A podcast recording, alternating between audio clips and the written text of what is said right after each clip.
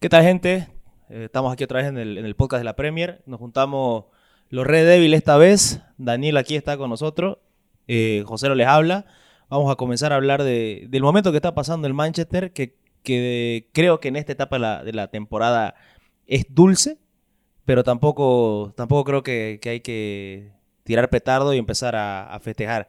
Pero sí, sí creo que es, es importante notar de que estamos pasando un momento, una meseta de estabilidad. ¿Qué tal, Sí. Daniel? ¿Cómo, ¿Cómo andas, José? Lo sí, concuerdo plenamente con vos. Creo que, de hecho, eso es lo que Ten Hag ha querido eh, transmitir en, la- en las conferencias de prensa, en las declaraciones, ¿no? Un poco de tranquilidad, porque obviamente, después de mucho tiempo, el Manchester United está comenzando a gustar nuevamente a la gente. Y es normal que los hinchas, obviamente, se, se emocionen, ¿no? Pero creo que, al, al igual que vos, hay que tomarlo con calma.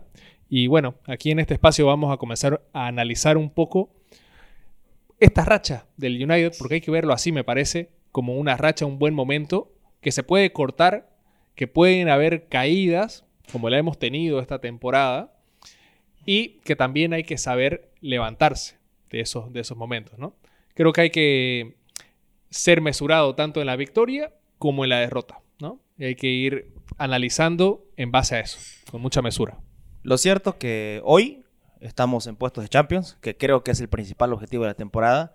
Eh, estamos en igualdad de puntos con el Newcastle, aunque los, las Urracas tienen una abrumadora diferencia de gol. Sí, pero con un partido menos. Con un, par- nosotros, ¿no? con un partido menos nosotros, podríamos estar terceros si cumplimos nuestro partido, pero vamos paso a paso, ¿no? Eh, Sí, Vamos, eh, podemos destacar, creo yo, de, de la racha, que ahorita nos vas a contar un poco más los números, que existen figuras o referentes del funcionamiento de este equipo. Tan Casemiro, tan Rashford, creo, que, creo yo que, que nuevamente es, es fundamental para, Pilar fundamental. total. para, para y se- creo que son cuatro, cinco clean sheets que tenemos en los últimos partidos.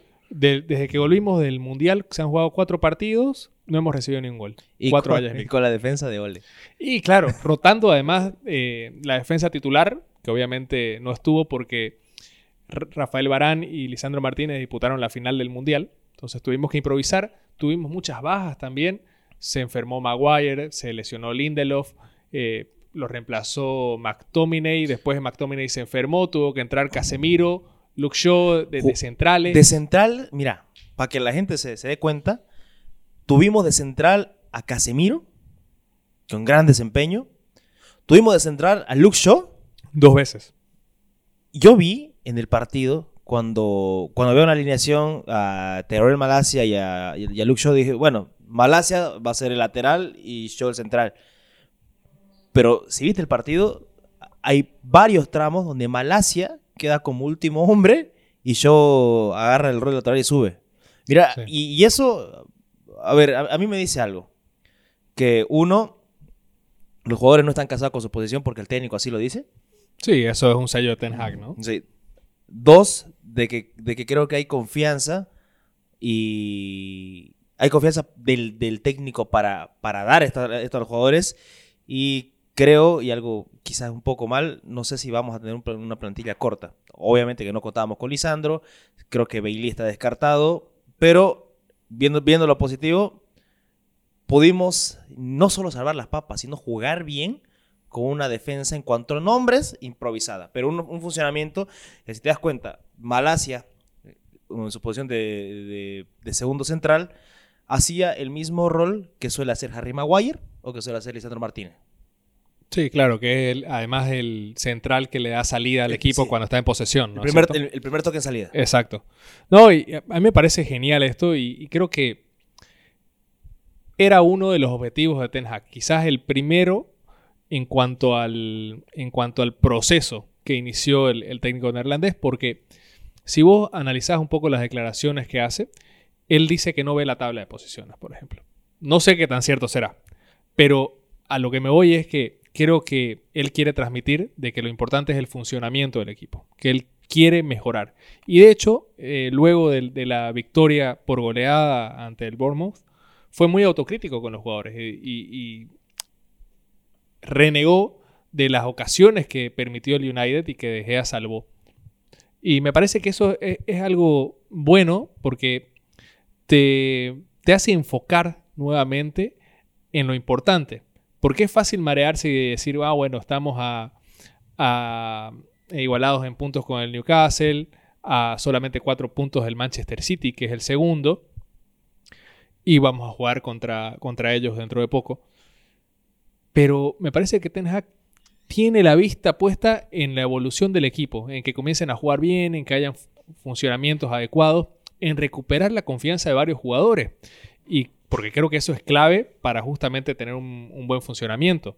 Fíjate vos cómo ha ido recuperando, lo mencionábamos en el anterior episodio del podcast, a, Dalot, por ejemplo, lo recuperó porque tuvo una, un final de temporada pasado que era para el olvido. Queríamos votar a los dos laterales derechos. Eh, eh, luego lo recuperó a Rashford de una manera impresionante. Rashford eh, ahora ha sido nominado a mejor jugador del mes de la Premier. Ya ganó el premio una vez, cuando Eric Ten Hag también ganó como mejor entrenador. Eso te habla de, que tiene un rendimiento interesante. Lleva 12 goles esta temporada y 4 asistencias. 7 de ellos, 7 de los goles han sido por Premier League. Me parece que habla de una, mejora sin duda respecto al anterior. Y son números que se asemejan un poco a lo que había mostrado en temporadas pasadas. También ha recuperado a Luke Shaw, que pocos recuerdan eso también. Luke Shaw, que creo que desde que llegó al United no lo habíamos visto en una forma física tan óptima como en la que está hoy. Siempre lo habíamos visto pasado de peso. Quizá la, la 2021, donde, donde le decíamos Roberto Carlos. Y bueno, puede ser, pero sabes que jugaba, jugaba con, unos kilitos de más en esa temporada, me parece. Aunque rendía, porque es un jugador muy bueno. Pero también así ha ido, ha ido recuperando jugadores. Marcial, que parecía que ya estaba para, para irse porque ni el Sevilla había rendido. También ha tenido buenos minutos, aunque le está costando ahora que tiene que asumir la, la titularidad míralo a Sancho, el proceso en el, en el que está ahorita, que es justamente de recuperación. Así estuvieron en, la, en el congelador todos estos jugadores que estoy nombrando y les ha ido dando tiempo. Y bueno, creo que el caso, el caso más emblemático quizás es el de Harry Maguire, ¿no? Porque Harry Maguire parecía que no daba eh, pie con bola y ha mejorado mucho en los últimos partidos.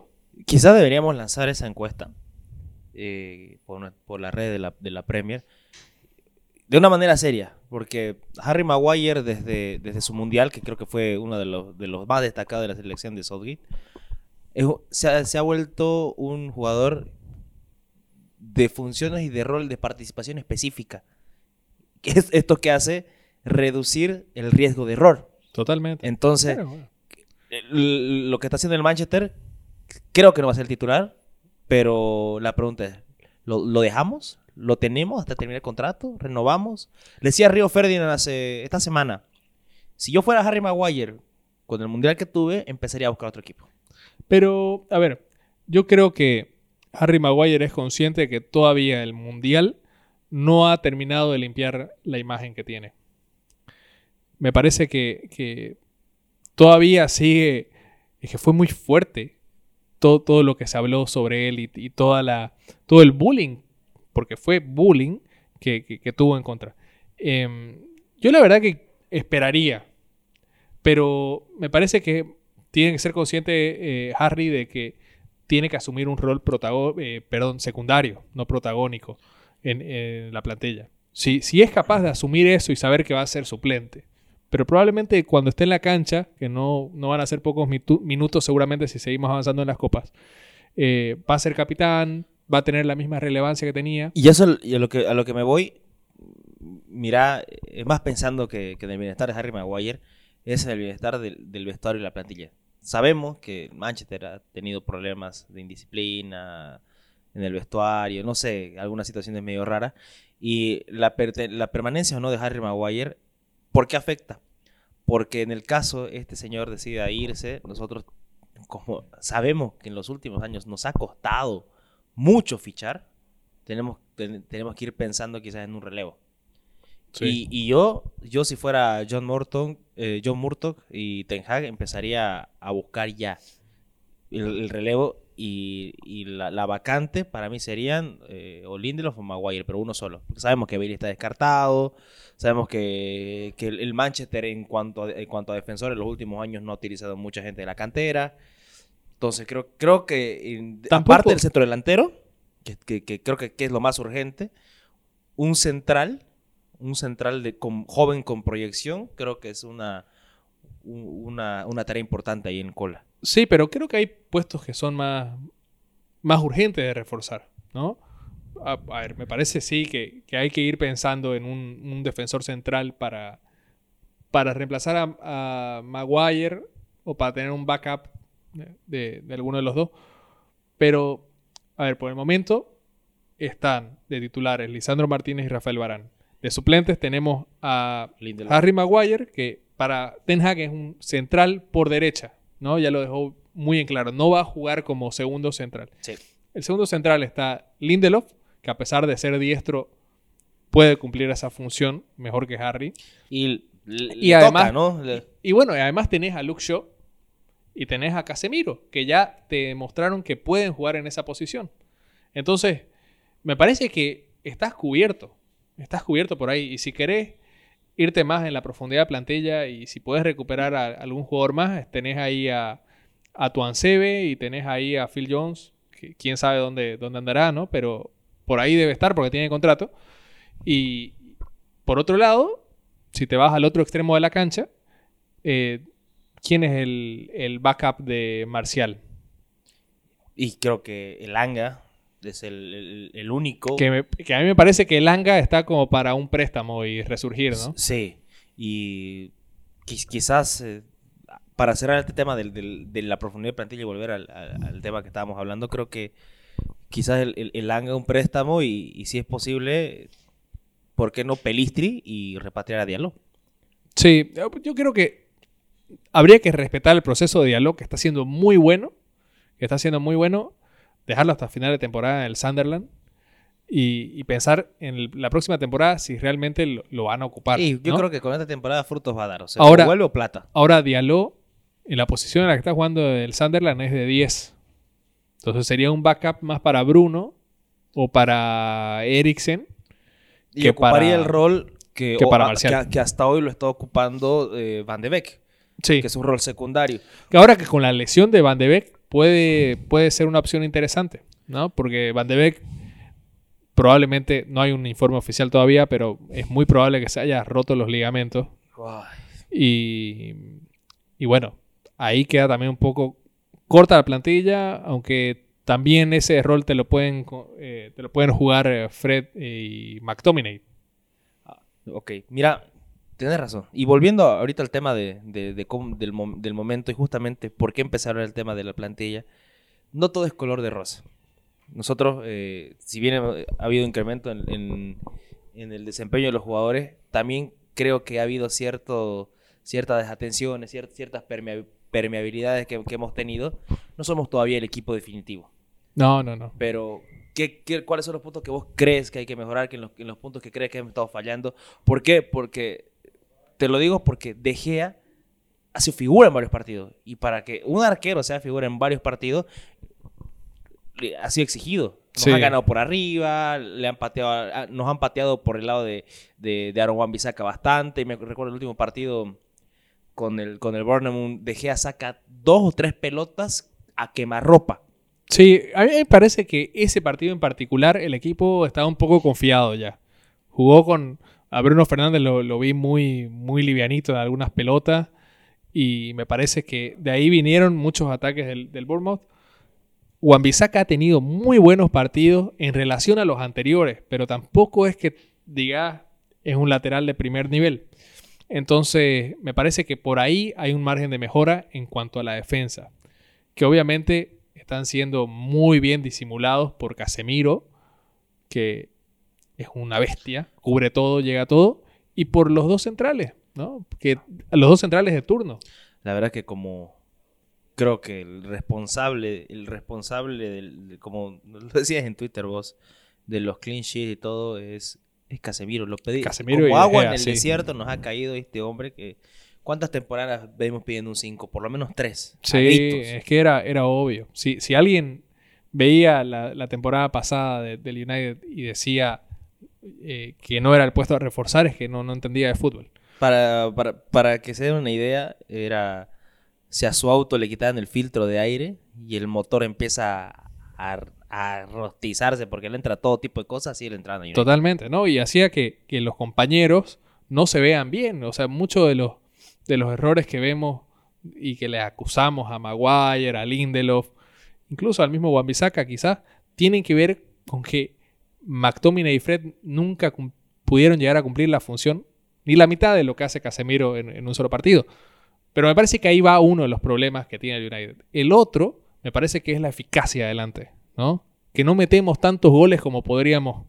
Y ahí me parece que va una crítica a todo el, el frente de ataque, quizás excluyendo un poco a Marcus Rashford, pero Anthony no ha estado tan resolutivo últimamente, aunque me parece que en el funcionamiento del equipo sigue siendo clave, porque no hay otro jugador que le dé tanta salida y que aguante tan bien la pelota en la plantilla.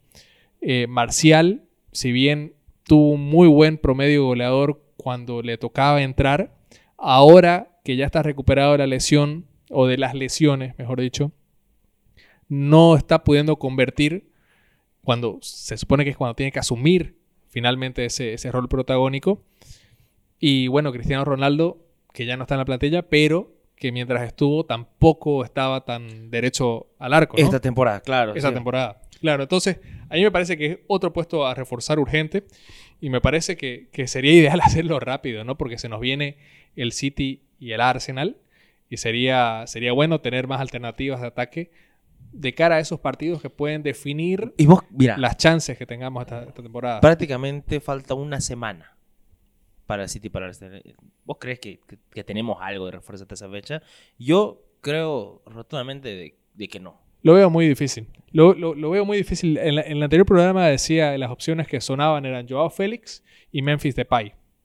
Ahora se ha sumado Kudus, que, Que bueno, Kudus es un, jugador que, que- de su posición natural es un volante ofensivo, volante, si quieres, de creación o, O un extremo, o un, o un jugado extremo, que en algunos momentos juega de nueve, cuando el Claro. partido lo necesita, pero no, no se adapta Eh, a lo que queremos. En realidad es más de lo mismo que ya tenemos. exactamente.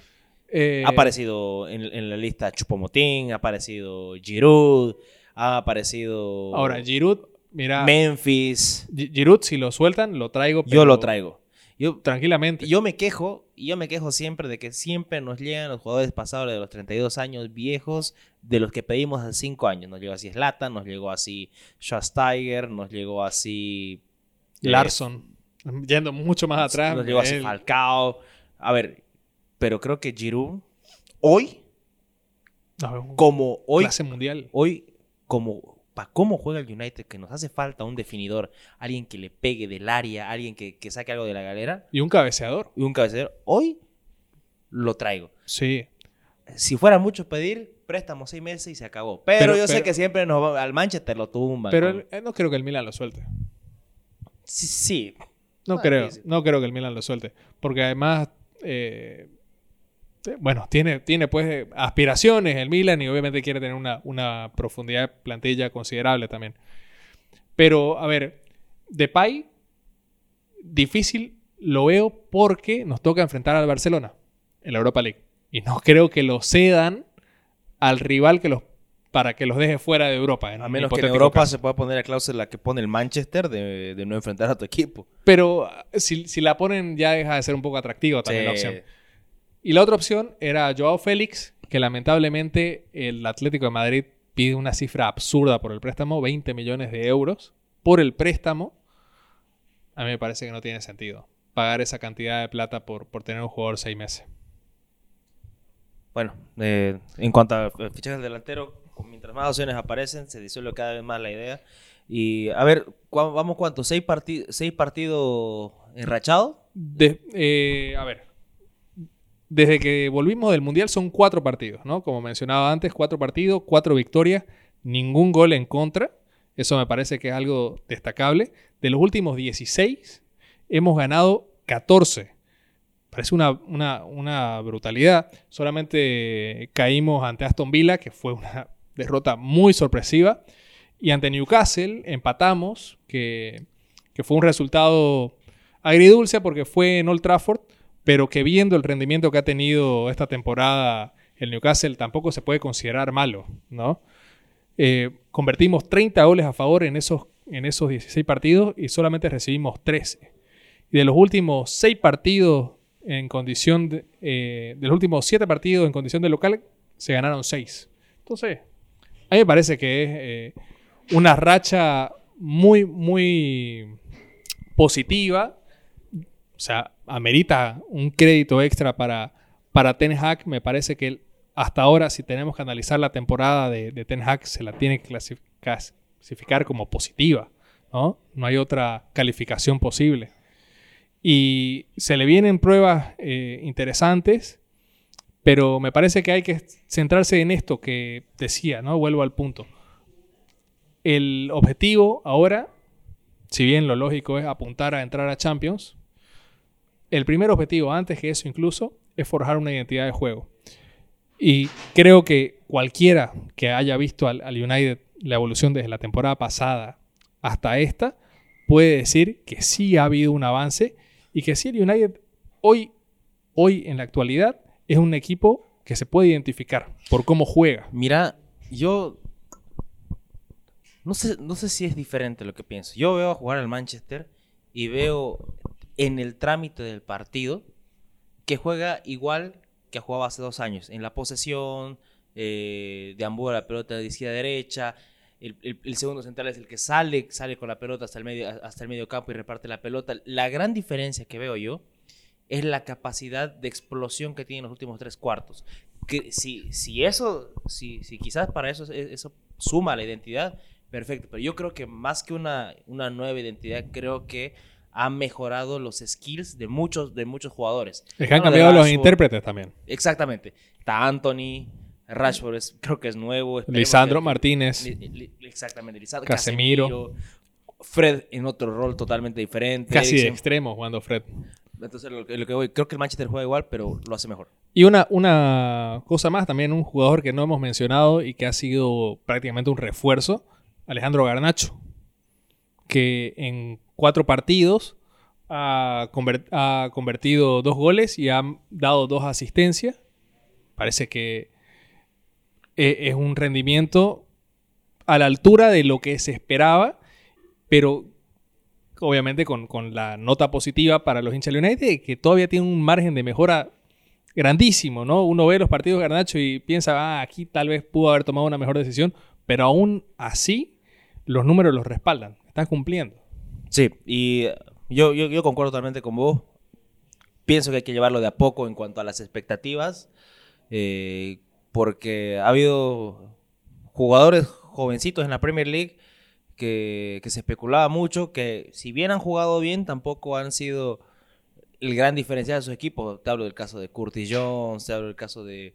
De, de los Palmer, de, los, de los Palmer, eh, jugadores como Phil Foden, jugadores como Phil Foden sí quizás hacen la, diferencia.